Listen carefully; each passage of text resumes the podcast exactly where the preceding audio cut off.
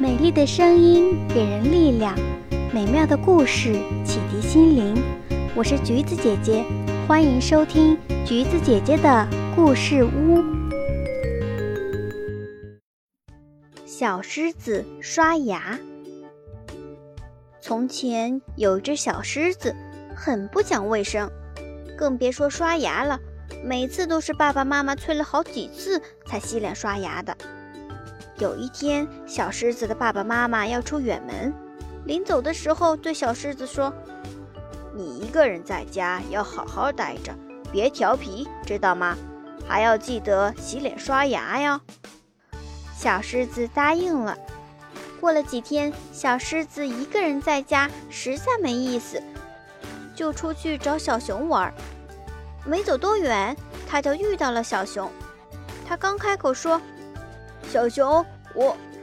话还没说完，只听见小熊说了一句：“这是什么味儿啊？”呃，接着扑通一声倒在了地上。然后小狮子又看到了小狐狸，就说：“小狐狸，我们……”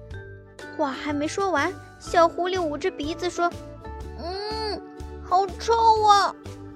紧接着也扑通一声倒在了地上。这时，小象甩着鼻子走了过来，狮子连忙跑了过去，说：“小象，我们来玩。”嗯，好难闻的气味呀！呃呃，啊嚏！小象打了个大喷嚏，接着也摇摇晃晃地倒在了地上。小狮子没办法，只好闷闷不乐地回家了。刚走到门口，就看到爸爸妈妈回来了。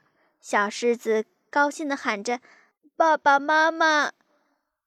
妈妈突然捂住鼻子往后退，并对小狮子说：“天哪，怎么这么臭啊？你有多久没刷牙了？”小狮子挠挠脖子上的毛，不好意思地说：“好像，好像一个多星期了吧。”妈妈急忙跑到卫生间，给小狮子找来牙刷和牙膏，让它刷牙。不一会儿，小狮子就把牙齿刷干净了，它的嘴巴一点儿也不臭了。晚上的时候，小狮子把今天发生的事情讲给了妈妈听。妈妈说：“以后你一定要记得按时刷牙，早上一次，晚上一次，不然那些小朋友就不会和你玩了。”小狮子说。为什么呀？妈妈说：“因为不刷牙的话，嘴巴会很臭。